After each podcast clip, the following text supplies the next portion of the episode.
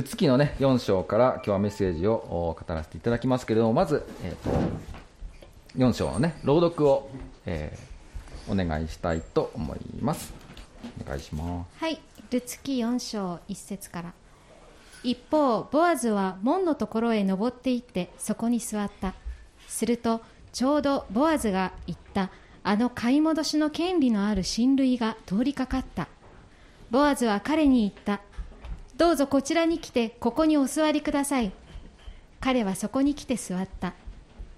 ボアズは町の長老10人を招いてここにお座りくださいと言ったので彼らも座った。ボアズはその買い戻しの権利のある親類に言った。モアブの野から帰ってきたナオミは私たちの身内のエリメレクの畑を売ることにしています。私はそれをあなたの耳に入れ、ここに座っている人たちと私の民の長老たちの前でそれを買ってくださいと言おうと思ったのです。もしあなたがそれを買い戻すつもりなら、それを買い戻してください。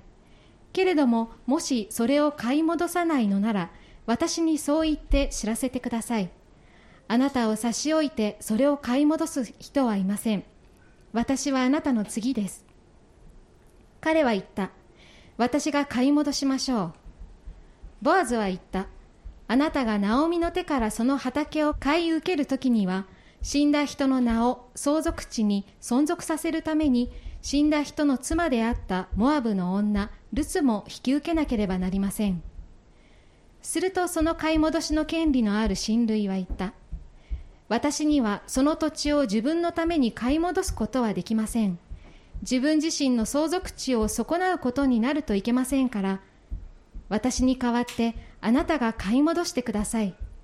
私は買い戻すことができません。昔イスラエルでは買い戻しや権利の譲渡をする場合、すべての取引を有効にするために一方が自分の履物を脱いで、それを相手に渡す習慣があった。これがイスラエルにおける認証の方法であった。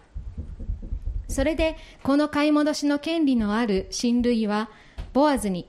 あなたがお買いなさいと言って自分の履物を脱いだ。ボアズは長老たちとすべての民に言った。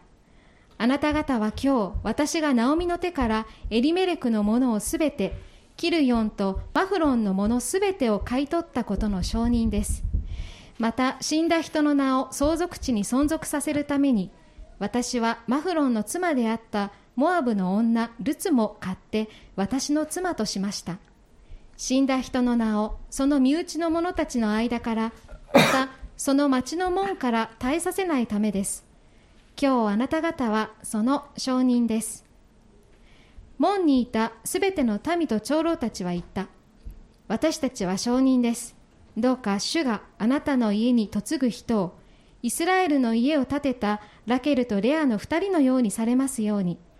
また、あなたがエフラテで力ある働きをし、ベツレヘムで名を打ち立てますように。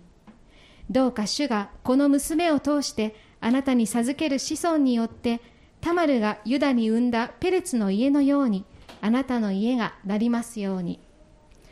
ボアズはルツを迎え、彼女は彼の妻となった。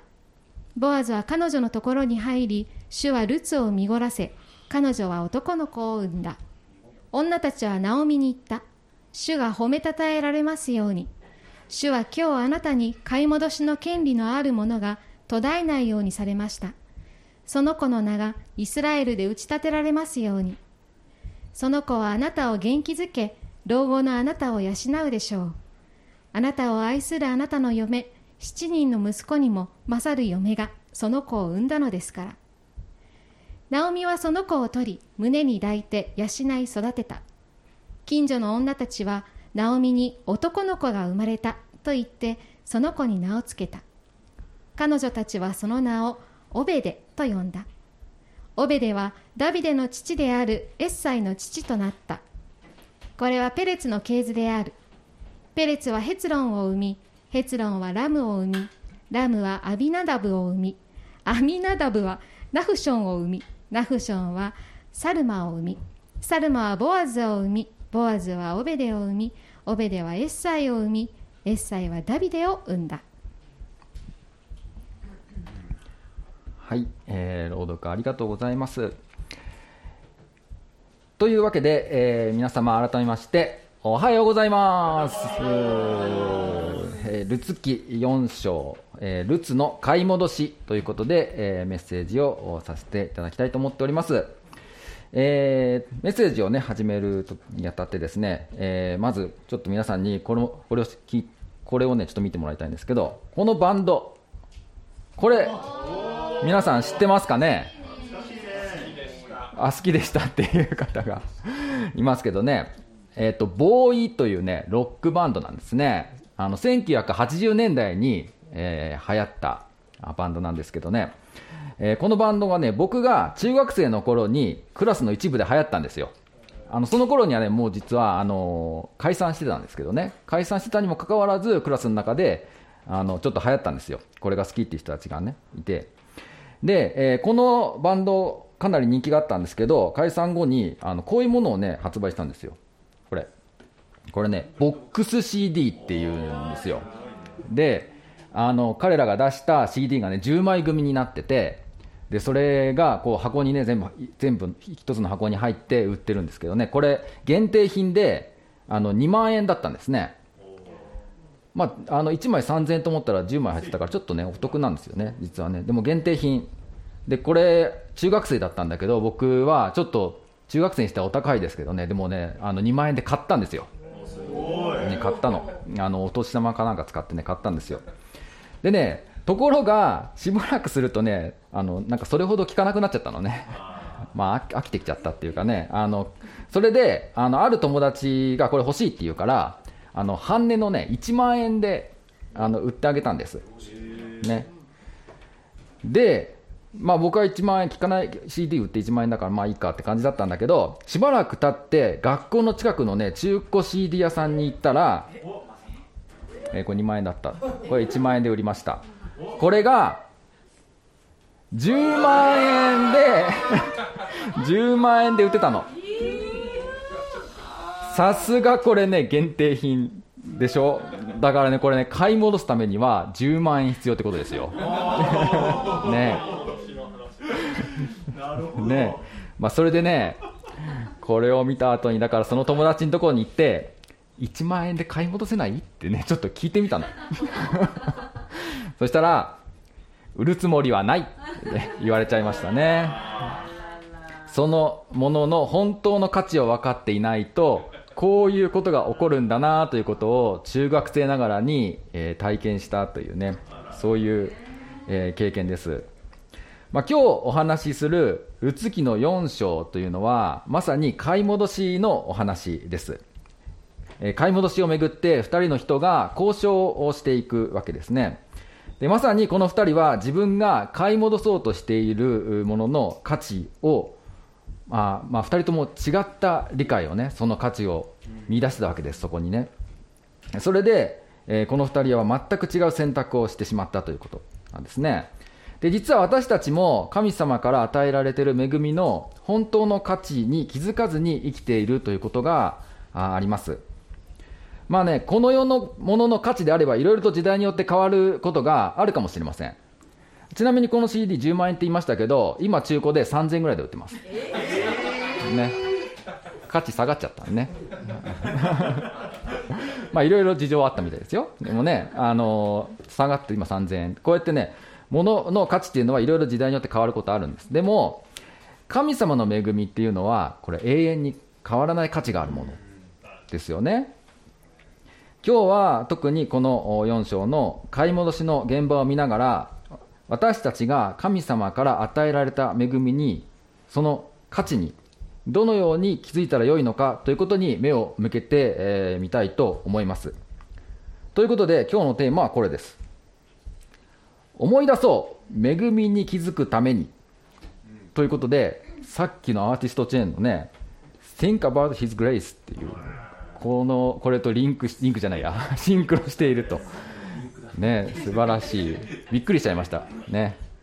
はい。というわけで、えー早速本文に入っていきたいと思いますがまず、えーこのルツ記のここまでの文脈を確認しましょう、えールツ記という書ですけれども、主人公はルツという女性ですね。この人はイスラエルから見ると違法人ですね。この視界を挟んで、この地図の視界を挟んで、左側、ユダとかね、書いてあるありますけど、ベツレヘムとかエルサレムとか、そっちの方が、イスラエルの地ですね。で、ルツはこの右下の方のモアブというところに住んでいたモアブ人でした。モアブ人というのは一般的にイスラエル人からは見下され、また嫌われていた民族でした。このルツが生きた時代というのは、イスラエルを獅子と呼ばれる指導者が単発的に登場して国を治めていました。まあ、この時代のことを記した旧約聖書の詩式の一番最後には、こうあります。ありますその頃イスラエルには王がなく、それぞれが自分の目に良いと思えることを行っていた。人々は神様に従わずに自分勝手に良いと思うように生きていた。霊的に混乱していて、人々の心が神様から離れてしまっている。そういう時代背景があります。この時代に生きていたルツは、この飢饉を逃れて、モアブに移住してきたエリメレクという人、えー、とその一家ですね。この一家の、えー、あごめんなさい、お嫁さんになるんですけれど、まずエリメレクと、えー、それからこのエリメレクがまず死んじゃいますね。そして、えー、その後に残された2人の息子にお嫁さんが来るんですけど、その1人がルツだったわけです。えー、ところが、この旦那さんになったこの2人の人も亡くなってしまいます。ね。軽挙じゃない違う違う、ね、失意のこのナオミですけれどもこのままではあ暮らしていけないと思ったのでしょうかね、えー、自分の故郷のベツレヘムに移ろうと、再び戻ろうということになります。その時に一緒にルツがついてくるわけですね。で、ナオミと一緒にベツレヘムに戻ります。ルツはここで、えー、落ち穂拾いをして生計を立てる決心をしますが、落ち穂拾いを行った畑でボアズという人に出会いますボアズはルツがモアブ人であったにもかかわらず彼女にとても親切にしてくれました前回はルツがモーセの立法に基づいて自分とナオミの買い戻しの要求をボアズにするそしてボアズがそれに応えて行動を開始したというところまでをお話ししました今日はその続きをお話ししていきます。それでは、一節から見ていきましょう。一節。一方、ボアズは門のところへ登っていって、そこに座った。するとちょうどボアズが言ったあの買い戻しの権利のある親類が通りかかった。ボアズは彼に言った。どうぞこちらに来て、ここにお座りください。彼はそこに来て座った。一方ということで、この3章の最後はルツとナオミの会話で終わっていますが、ここからはボアズの方に場面が移ります。門のところに行ってとありますが、この当時、町の門というのは、公に会議をしたり、裁判をしたり、また市場が開かれるということもありました。ボアズはここでルツとナオミ、またその夫の財産についての買い戻しの取引を行おうとしています。まあ、町の門という誰もが聞くことのできる場で取引を行うことで複数の証人の前で結論を出せます。まあ、その結果、その後の風評被害とかもね、防ぐことができるということで、ここはボアズの知恵があったというふうに思います。ボアズはもう一人の買い戻しの権利の所持者を門の前で待って声をかけます。2節に行きます。えー、ボアズは町の長老10人を招いてここにお座りくださいと言ったので、彼らも座った。ここでいう長老というのは必ずしもお年寄りのことではありませんこれは町の役職を表す言葉でベツレヘムの町のリーダーたちのことを言っています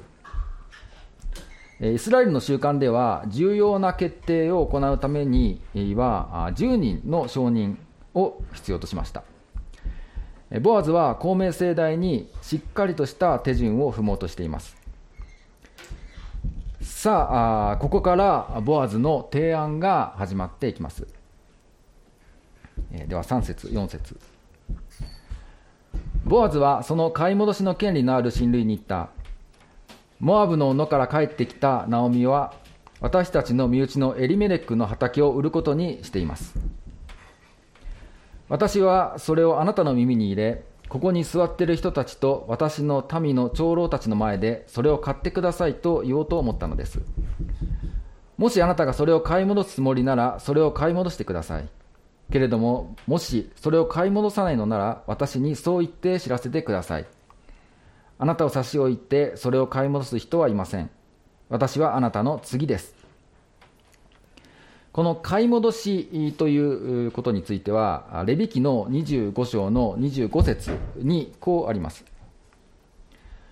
もしあなたの兄弟が落ちぶれてその所有地を売ったときは、買い戻しの権利のある近親者が来て、兄弟の売ったものを買い戻さなければならない。ここでは、ナオミはまだ所有地を売ってはいませんが、まあ、すでに売るつもりでいるのであればわざわざ誰かに売ったものを買い取るということをせずに最初からあ買う買い戻すということをすればよいわけです。さらに買い戻しの権利の順番ですが基本的には父方を遡って最も近い血縁の人ということになります、まあ、そのルールにのっとるとルツから見てボアズよりも近い、え、血縁の人がいたということですね。それでボアズはその人に声をかけ、ナオミの所有地を買い戻す気があるのかどうかということを問いかけています。さあ、この人はどう答えるでしょうか彼は言った。私が買い戻しましょう。やばってで 彼は2つ返事で答えてますね。まあ、リスクが少なくてお買い得な買い物という感覚だったのかもしれません、まあ、老年のナオミを引き取ることについてもさして問題を感じてはいなかったのでしょう。しかし次の5節でボアズが追加の条件を提示すると状況が変わります。ボアズは言った。あなたがナオミの手からその畑を買い受けるときには死んだ人の名を相続地に存続させるために死んだ人の妻であったモアブの女ルツも引き受けなければなりません。ボアズは買い戻しについて土地だけではなくルツも買い戻しの対象であるということを伝えました。しかもあえてモアブの女という就職語をつけています。ここはナオミの嫁のとかね。でもいいんじゃないですか、しかしボアズはこのポイントを強調し念を押すような言い方をしています。その結果どうなったか。するとその買い戻しの権利のある親類は言った。私はその土地を自分のために買い戻すことはできません。自分自身の相続地を損なうことになるといけませんから。私に代わってあなたが買い戻してください。私は買い戻すことができません。まあ、これを聞いたら、あこの人は急に手のひらを返して、買い戻すことはできませんということになりました。ここで自分のためにと言っていますね。えー、彼はあくまで自分の得になるかどうかという視点でこの話をしているんだということが分かります。またここでボアズは、ま2段階でね情報を提示しているわけですけど実はこれによって私たちはこの買い戻しの権利を持った人は土地は欲しいがルツはいらないという意思を持っているということを知ることができるんですね、まあ、両方の情報がこう1回にね出てきてたら実は土地いらなかったっていうことだったかもしれないでしょ。だけどこうやって2つに分かれてるから明らかにこの人ルツがいらないって思ってるっていうことが分かるわけですね。さあでは続いて7節ですね、えー、昔イスラエルでは買い戻しや権利の譲渡をする場合すべての取引を有効にするために一方が自分の履物を脱いでそれを相手に渡す習慣があった。これがイスラエルにおける認証の方法であった。それでこの買い戻しの権利のある親類はボアズにあなたがお買いなさいと言って自分の履物を脱いだ。この履物を脱ぐという行為は不思議な、ね、習慣に見えますけれどもこれは新明記の25章7から10節を見ると兄弟の妻を買い取ることを拒否した人に対する処遇が書かれています。時間の関係で9節と10節だけをお読みしますね、えー、新明記25章9節。彼の兄弟の妻は長老たちの目の前で彼に近寄りその足から履物を脱がせその顔に椿して彼に答えて言わなければならない。兄弟の家を建てない男はこのようにされる。彼の名はイスラエルの中で履物を脱がされた者の家と呼ばれる。と結構厳しいことね書いてありますよね まあルツ記でこれが全て適用されたわけじゃないないですよね、えー、ただこの履物を脱ぐという習慣はこの部分から来ているという可能性が十分にあると思いますね。裸足で帰ったんでしょうね。はい、えー、では続いて9節、えー、ボアズは長老たちとすべての民に言った。あなた方は今日、私がナオミの手からエリメレクのものすべて、キリオンとマフロンのものすべてを買い取ったことの証人です。また、死んだ人の名を相続地に存続させるために、私はマフロンの妻であったモアブの女ルツも買って私の妻としました。死んだ人の名をその身内の者たちの間から、またその町の門から絶えさせないためです。今日あなた方はその証人です買い戻しの権利を得るとボアズはもうすぐさま買い戻しを宣言してます。そしてルツのこともいきなり私の妻としましたと言っています。かっこいいね。ね。ね。11節。門にいたすべての民と長老たちは言った。私たちは証人です。どうか主があなたの家に嫁ぐ人をイスラエルの家を建てたラケルとレアの二人のようにされますように。また、あなたがエフラテで力ある働きをし、ベツレヘムで名を打ち立てますように。どうか主がこの娘を通してあなたに授ける子孫によって、タマルがユダに産んだペレツの家のようにあなたの家がなりますように。長老たちは自分たちが証人であるということを認めまた立法に従って買い戻しを実行したボアズを祝福しています。まここに出てくるラケルとレアはイスラエルの十二部族の族長を生んだ女性ですからイスラエルの母性の象徴です。モアブ人であるルツがこの2人の名前を引き合いに祝福を祈られていることから彼女がイスラエルの共同体に正式に受け入れられたということが宣言された。ということが分かります。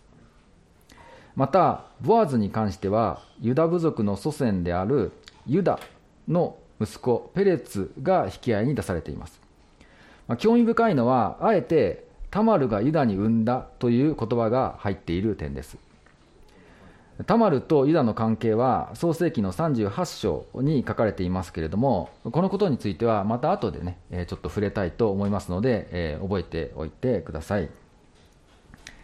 えー、では13節。ボアズはルツを迎え彼女は彼の妻となった。ボアズは彼女のところに入り主はルツを身ごもらせ彼女は男の子を産んだ。ボアズとルツは無事に結婚し2人の間には男の子が与えられました。その子について町の人たちは喜んで祝福の言葉を送ります。14節。女たちはナオミに言った。主が褒めたたえられますように。主は今日あなたに買い戻しの権利のあるものが途絶えないようにされました。その子の名がイスラエルで打ち立てられますように。その子はあなたを元気づけ老後のあなたをえっ、といいかな？その子はあなたを元気づけ老後のあなたを養うでしょう。あなたを愛するあなたの嫁7人の息子にも勝る嫁がその子を産んだのですから。ナオミはその子を取り胸に抱いて養い育てた。ここでの女性たちの賛美と称賛からも分かりますが買い戻しによって家が残るということは当時の社会の中でとても評価されることでした。また違法人の女性であるルツが高く評価されています、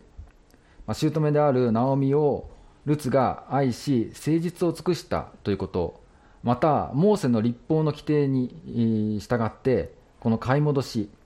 えー、という制度に頼ってこの家を残したあということ、えー、このように誠実を尽くしたことを評価されているのでしょう。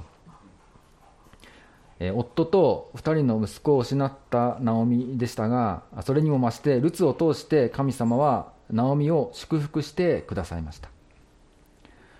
テキストはこの後も続くのですが17節以降については後でまとめの中でねちょっとお話をしていきたいと思いますのでここから結論にね入っていきたいと思うんですが今日の箇所ではルツはほとんど実は登場していないんですね、本人は。主な登場人物はボアズ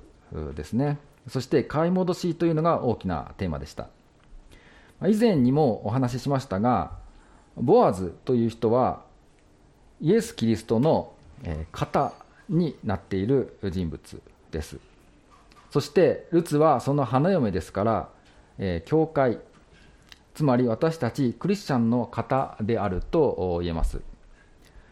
ルツ記の展開を見ると、実はルツ自身が何かを計画してことを進めているという場面はあまりありません。ですから一章では何も持たない、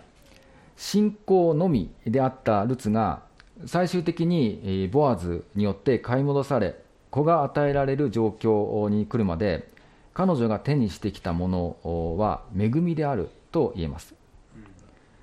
恵みとは、えー、先ほどねあのアーティストチェーンの中でもおっしゃってましたけれどそもそも受ける理由のないものが一方的に受けるものです一方的なプレゼントのことですね、えー、そしてこのルツ記を読めば確かに神様の恵みの見てがルツの背後にあったことを私たちは見ることができますそれは私たちにも同じことが言えると思います。私たちもキリストによって買い戻されたお互いだからです。私たちにはたくさんの神様からの恵みが与えられています。ところが私たちは多くの場合、恵みを恵みと認識できていないのではないでしょうか。しかし、それを認識し、受け取ることができたなら、私たちの人生は大きく変えられていくはずです。ということで、今日のテーマはこれでしたね。覚えてますか？これ、思い出そう。恵みに気づくためにということで、えー、今日はこれについて、ルツキの4章から3ポイント、えー、そしてその後にルツキ全体を通しての神様の恵みを振り返ってみたいと思います。えー、では、恵みに気づくために、その一つ一つ目、これを思い出しましょう。私たちは危うかった。ね。えー、今日の箇所で、ルツは、ボアズではない人に買い取られる可能性があったんですよね。しかし、この人は、土地は欲しかったが、ルツという人はいらないと言ったわけです。まあ、打算的で、自分の損得を瞬時に考えて決断しています。まあ、ルツがこの人に買い戻されなくてよかったなって思いません？ねねすれすれですよね。ルツがこの人に、えー、ルツはこのこの人に買い戻されなかったんですね。だからボアズに買い戻される前に結構ね危うい道を通ったとも言えるわけですよ。でこういうことは私たちの人生にも起こっています。あの時あの道を通っていなかったら私は神様に出会うことはなかったという危うい瞬間があったのではないでしょうかね、まあ、こんな感じでね危うい感じ。子供？まあ。私自身のことをね考えるとクリスチャンになる直前のことでしたけど大学に入学したばかりの時のことをね思い出しますね。初めての一人暮らしでこう人間関係にも悩んでいた中で、まあ、これからどうやって生きていったらいいのかなっていうようなことをねこう悩んでました。である日、え友達の家で遅くまでね遊んで、えそして、え、その帰り道大学の前の通りを歩いていてふとねあるお店の店先に飾ってあった本が目に留まったんですね。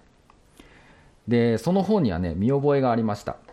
それはねあのもうあの亡くなりましたけどね榊原宏先生という牧師先生が書かれた「曲がった定規」という、ね、メッセージ集だったんですね。でその本を私は大学受験中にね受験勉強中に読んでたんですよ。あのプレゼントされたんですね。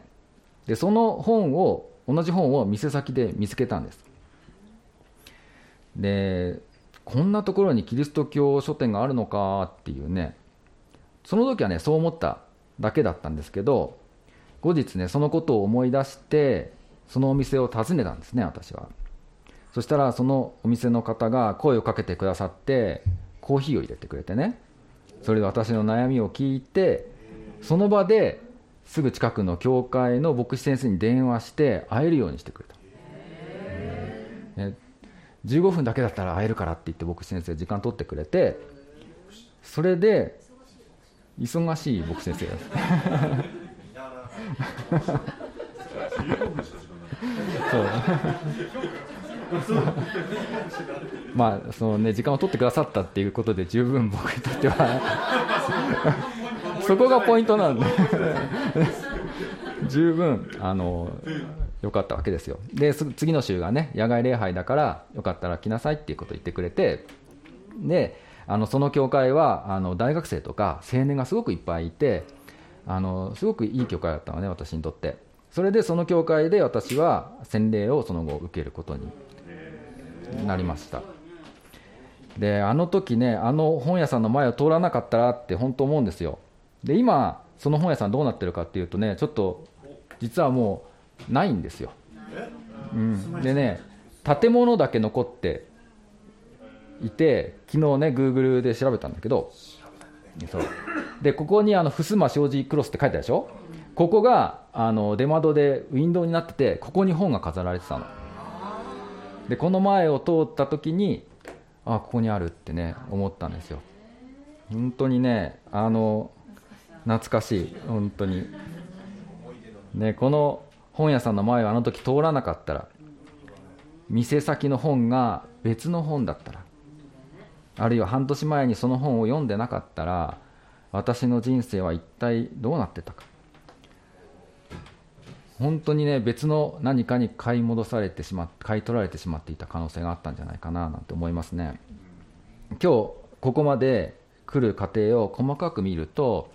緻密に計算されていたかのような道が神様によって作られていたということを発見することができます。神様の守りがなければどんなに危険な道だったかなというふうに思いますね。神様によって私たちが受けた恵みがどれほど大きいかに気づくためには私たちは自分が思っているよりもずっと危うい道を通って神様に買い戻されたのだということを思い出す必要があります。詩篇の103編11節にこうあります。天が地上よりはるかに高いように見恵みは主を恐れる者の上に大きい。さあでは思い出そうの第2番目。私たちは無資格だったということですね。私たちにはそもそも神の恵みを受ける資格がなかったということです。12節をもう一度見てみましょう、えー、どうか主がこの娘を通してあなたに授ける子孫によってタマルがユダに産んだペレツの家のようにあなたの家がなりますように。とありますね。このタマルとユダの関係については創世記の38章に書かれていますが少なくとも私の目には決して美しいエピソードではありません、ね、はい。ユダという人はアブラハム、イサク、ヤコブそしてその12人の息子と続いてき、えー、た契約の民イスラエルの族長の一人でした。しかし彼は弟のヨセフを妬んでこうエジプトに売り飛ばしますね、え、この右から2番目がヨセフ。下から2番あのこれは年長者から順に並んでるんですね。で下から2番目のヨセフを妬んだんですね。で、え、それまで、え、彼はそれまで民族の伝統として避けていたカナン人つまり違法人の女性との結婚という道を選びます。さらに彼はその息子にはやはりカナン人の女性を嫁として、え、与えます。その女性の名がタマルでした、えー、今日の箇所にタマルがユダに産んだとありますがつまりこれは義理の父と義理の娘の間の近親相関ですね。それによってペレツという人が生まれたのだということです。しかしこのタマルという違法人の女性によって生まれたペレツを通してこのユダの家系は続いていきます。ルツもまたあモーセの立法の中で10代先までもイスラエルの改宗に入れないと言われたモアブ人でした。そして私たち日本人も彼女たちと同じように違法人ですね。その違法人である私たちがイエス様によって買い戻されているということがどれほど大きなことなのかエペソビトへの手紙の中で使徒パウロがこう言っています。エペソビトへの手紙2章11節12節。ですから思い出してください。あなた方はかつて肉においては違法人でした。人の手で肉に施されたいわゆる割礼を持つ人々からは無割礼のものと呼ばれその頃はキリストから遠く離れイスラエルの民から除外され約束の契約については他国人でこの世にあって望みもなく神もない者たちでした。どうでしょうか？ここでパウロは思い出してください。と言っています。何を思い出す必要があるかというと私たちは違法人でありかつて無活例のものと呼ばれていた。ということです。割礼というのは神様がアブラハムと結んだ契約の印ですね。またモーセの立法の規定にもあります。ですから無活例というのは神様の神様との契約の外にあったということです。それがどういう意味かがこの12節にね書かれています。4つ書かれてますね。1つ目キリストから遠く離れ。2つ目イスラエルの民から除外され。3つ目約束の契約については他国人で。4つ目。この世にあって望みもなく神もないもの。このイスラエル人ではない。契約の外にいるというだけで私たちはここまで言われるほど神様から遠く離れているんですよね。散々ですよね。随分な言われようっていう感じしますよね。ねこうやこのように神様から遠く離れておりまたサタンの支配下に私たちはあったということですね。まず私たちはこのことをへり下って受け止める必要があります。ね。しかしこの聖句の続きには、え恵みのメッセージがあります。このような立場だったものが今どうなっているのかそこまでパウロは思い出してほしいと言っているわけですね。2章の13節から。しかしかつては遠く離れていたあなた方も今ではキリストイエスにあってキリストの血によって近いものとなりました。実にキリストこそ私たちの平和です。キリストは私たち二つのものを一つにしご自分の肉において隔ての壁である敵意を打ち壊しさまざまな規定からなる戒めの立法を廃棄されました。しかしと始まっています。そしてキリストイエスにあってとあります。この箇所は新海約聖書の第3版ではキリストイエスの中にあることによりというふうになっています。英語の聖書では In Christ Jesus というふうになっていますね。キリストから遠く離れていたもの契約から外れていたものが今はキリストの中にあるというほどに近いところにいるということです。またキリストは2つのものを1つとされました。イスラエル人であっても私たち違法人であっても十字架によって買い戻されキリストのうちにあるものは神と和解しているのだということです。これをこのもともとの立場と比べてほしいんですよね。これが恵みでなくて何でしょうか？ということです。さああでここでですねちょっと一つの動画を見てもらいたいんですけどこのニュースねこれちょっと見てもらいたいんですけどヨーロッパ陸上チ陸上チーム選手権の女子 100m ハードル。はいじゃあいきますよスタート。これ今年6月の大会だそうですね。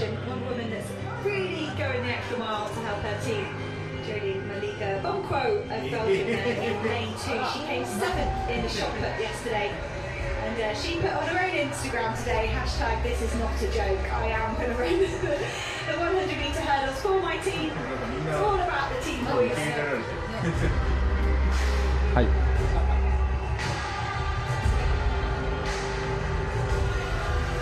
ね。これねポーあの先ほど言いましたけどねポーランドで開催されたヨーロッパ陸上チーム選手権の女子 100m ハードル。これでこの時にこのベルギーの選手が他の選手より20秒近く遅れてゴールする映像が話題になったということなんですが、まあ、このベルギーの選手ね、1人だけちょっと他のハードルの選手とはちょっとね体格が違うような感じがしましたね。選手なのかっていう。ね。まあ、満面の笑みを浮かべてレースに臨んだのはあジョリアン、えー、ブームコ選手だがぶっちぎりぶっちぎりの最下位だったにもかかわらずレース後には他国の選手から祝福を受けるとともに称賛の声が寄せられたと一体なぜなのか。でこの選手はですね実はハードルの選手じゃないんですね。投擲の選手なんです。だからまああの砲丸投げハンマー投げかな？あ砲丸投げか。ね。あのだから体格が全然違うわけ。もともとハードルの選手じゃないんですよ、ね、じゃあなんでこれ出てるかっていうと、えー、この日ベルギーのハードル選手2人が負傷をしたためレースに出場できなくなってしまったしかしヨーロッパ選手権では全ての選手と種目にポイントが与えられる。ためこの種目をあの棄権してしまうとそのポイントが入らないということですね。そこで自国にポイントをもたらすためにこの、えー、ブームコ選手がこの種目に出場したと、ね、だから自分の専門外なんだけどあの大会ごとにこう自分の国にポイントが入ってくるんですね。それによってこのカテゴリーが変わってくるんですよ次の。大会のね。だから少しでも上のカテゴリーであの試合したいからポイントを取ろう取ろうということでそれで彼女は出てるわけ。ね。でこれ、まあ、映像を見て分かる通り彼女は場違いですよね。ハードルのこの試合で考えると、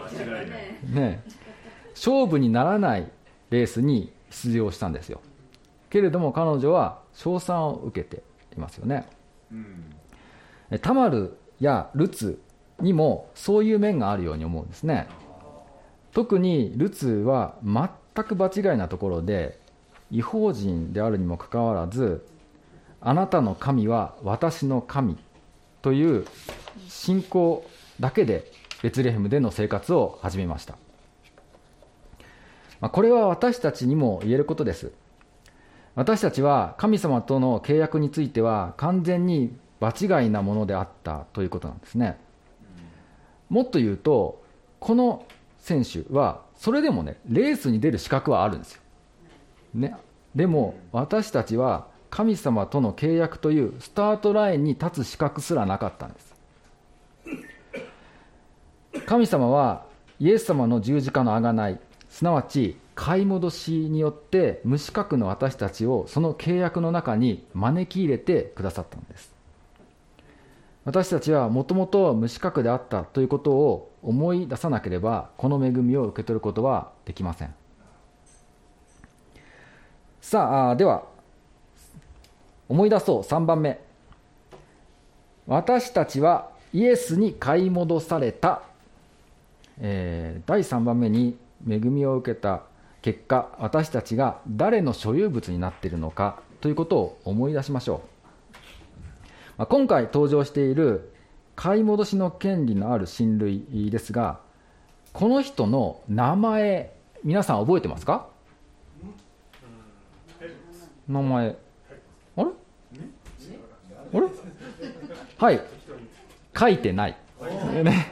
名前は出てきてません。ね。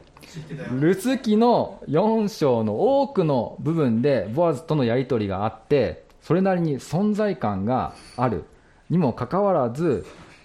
彼には名前がね彼の名前は明らかになってないんですね。神様の視点から見て価値あるものを選ばなかったこの人は聖書の表舞台からは消えてしまってい、えー、ったということですね。名前も残らない。一方のボアズはどうでしょうか？ボアズは明らかに土地ではなくルツを求めています。そしてボアズは立法に従ってルツという花嫁を得たのです、まあ、ところで皆さん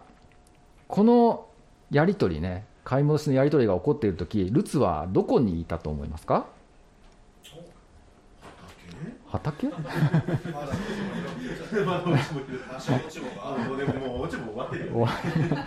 まあ私はねルツはこのやり取りを見ていた可能性があると思ってるんです。でそれは12節でねさっき読んだところで買い戻しの証人となった長老がこの娘を通してというふうにねルツのことを指して言ってるんですよ、ね、なので、まあ、最前列にはいなかったと思いますけど だけど、まあ、近くにねいたんじゃないかなというふうに思うんですよ。とすると彼女はボアズと町の長老とそれを見ていた公衆の面前で土地は欲しいがあのモアブの女はいらない と言われたんですねそのように拒絶され恥をかかされたということです。ところがそうして恥をかかされた次の瞬間ボアズがルツを買い戻すんですよね。そして自分の妻になったんだこの人はと高らかに宣言するわけです。このボアズのヒーロー感ねこれ。かっこいいよね。かっこいいですよ。これとね池王子これと同じことをイエス様は私たちにしてくれたってことなんですよ。ね。ルツがあの買い戻しの権利のある人から拒絶されたようにイエス様は神様の目から見て無価値でいらないと拒絶されても仕方のなかったような私たち罪人を選んでご自分のものとしてくださった。んですこれほどの恵みがあるでしょうか、えー、そのことはこの聖句からも分かります。エフェソビトへの手紙の5章の25から27節ですね。これは夫婦関係について語られる時によく読まれる御言葉の一部です。お読みします。夫たちよキリストが教会を愛し教会のためにご自分を捧げられたようにあなた方も妻を愛しなさい。キリストがそうされたのは御言葉により水の洗いをもって教会を清めて聖なるものとするためでありご自分でシミはシミやシワやそのようなものが何一つない聖なるもの傷のないものとなった栄光の教会をご自分の前に立たせるためです。イエス様は私たちを愛してくれました。そして私たちの弱さ恥醜さそういう罪から来るものを全て覆い尽くして聖なる傷のないものとなった栄光の姿にしてくださるということです。いつか聖火が完成した時私たちはそのような姿になってイエス様の前に立つお互いになるわけです。ハレルヤ。ハレルヤ。ね。ね。私たちはイエス様のものとなりました。このことをいつも思い出しましょう。さあちょっと長くなってね申し訳ないんですけれども今日はここまでルツキの4章から神様の恵みに気づくためにということで3つのポイントを思い出して、えー、思い出していくことをお勧めしました。最後にルツキ全体を通してのまとめをここでちょっとお話ししておきたいと思います。このルツキ1章から4章全体を通してわかる神様の恵みですけれどもこの章についてですけれどただの物語であれば4章の16節までで終わりでもよかったと思いませんかね。これです。ナオミはその子を取り胸に胸に抱いて養い育てた。ここで終わっていても、まあ、結構ね綺麗なストーリーだと思いませんか？ね。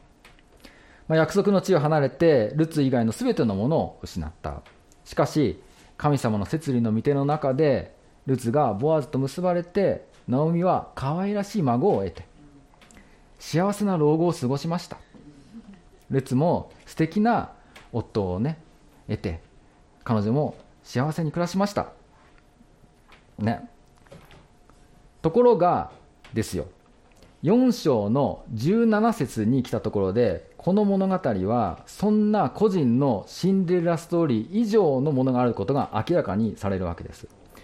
むしろここまでの話が全てこの17節以降のことを伝えるための前置きだったということが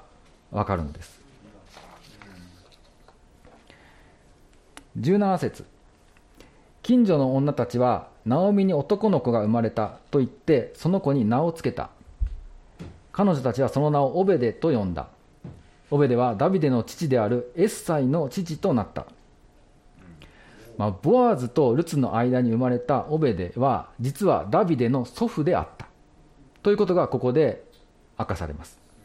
まあ、皆さんに想像していただきたいのはこのルツ記はこのおそらくダビデが王になった後に書かれたものですね。だからダビデが王であるその時代の人たちがこのルツ記を読んできてここまで来た時のことですよ、えオベデ？あのダビデのおじいちゃん？っていうそういう衝撃がここではあったってことです初めて読んだ人にとってね。そうしてみると13節で主はルツを身ごもらせという記述があるのはこれは伏線だなというふうに私は思います。アブラハム、イサク、ヤコブそしてユダの子孫から生まれるダビデ王の祖父であるオベデは人の計画によってルツのお腹に宿ったのではなく神が身ごもらせたのだということです。つまりダビデがイスラエルの王になったということは神様の確かな計画のうちであったということも同時に表していますねさらに18節以降の系図を見るとこれはマタイの福音書の1章に書かれているイエス・キリストの系図の一部であることが分かります。18節から、これはペレツの系図である。ペレツはヘツロンを生み、ヘツロンはラムを生み、ラムはアミナダブを生み、アミナダブはナフションを生み、ナフションはサルマを生み、サルマはボアズを生み、ボアズはオベデを生み、オベデはエスタイを生み、エスタイはダビデを生んだ。ダビデの祖父であるオベデの誕生とイスラエルの偉大な王ダビデの誕生さえも実は神様のさらに巨大な救いの計画メシア救い主をこの地上に送るという計画の一部であったということが明らかにされるんです。このインパクトは強烈です。ルツ記の最初は約束の地を離れたことまたナオミの夫や息子たちの死という形で始まりました。しかし4章の最後で約束の地においてダビデ王の執事とその先の真の王であるお方王の王であるイエスという方の希望までが描かれているということです。まあ、ナオミもルツもボアズも人間ですからいろいろな失敗や苦しみもあったはずですが信仰を持って神様に頼っていきました。毎日のことは本当に小さな選択であったはずです。しかしそれがこの巨大な神様の救いの計画の一部であったということ。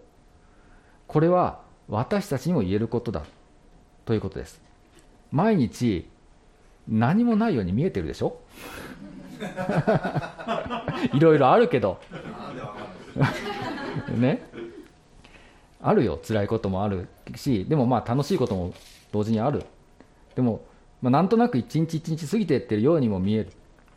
でも私やあなたが信仰を持って歩むその一瞬一瞬が神様の大きな計画の一部になっているんだということです。そして神の約束から遠く離れ霊的に死んでいた私たちが今や約束の中にありキリストの中にあって霊的に新しく生まれたものとなっています。この恵みが自分に確かに与えられていると受け止めていくときに私たちの生き方が変わっていくのです。最後にこの御言葉をお読みします。テサロニケ人への手紙第2 2章1617節。どうか私たちの主イエス・キリストと私たちの父なる神すなわち私たちを愛し永遠の慰めと素晴らしい望みを恵みによって与えてくださった方ご自身があなた方の心を慰め強めてあらゆる良い技と言葉に進ませてくださいますように。お祈りします。ハレルヤ天のお父様。あなたのお名前を賛美いたします。私たちに日々多くの恵みを与えるだけでなくあなたの大きな恵みの計画の一部としてくださってありがとうございます。日々それを思い出しその恵みにふさわしく生きることができるよう導いてください。愛する主イエス・キリストのお名前によってお祈りします。アーメン